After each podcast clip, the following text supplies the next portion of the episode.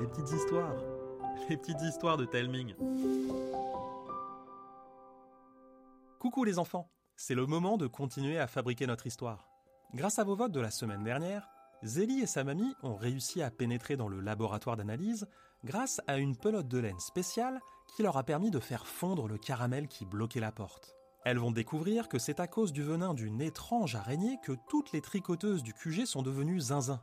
Enfin, étrange, pas vraiment.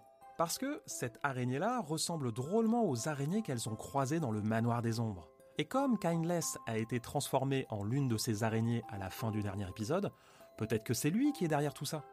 Mais il y a plus urgent que de trouver le coupable. Il faut soigner toutes les tricoteuses et vite.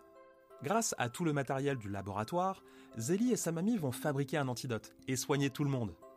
Tout est bien qui finit bien? Pas vraiment.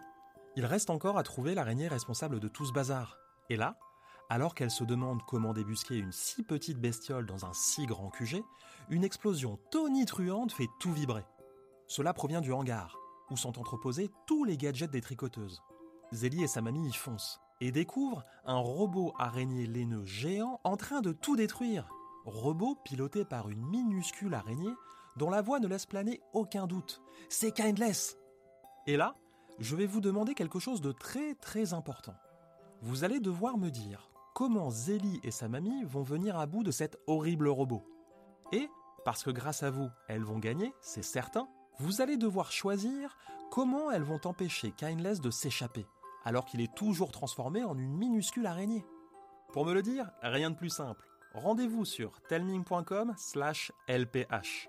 T-A-L-E-M-I-N-G.com slash lph.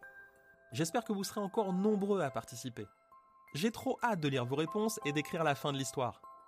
Je vous embrasse et je vous dis à mardi prochain.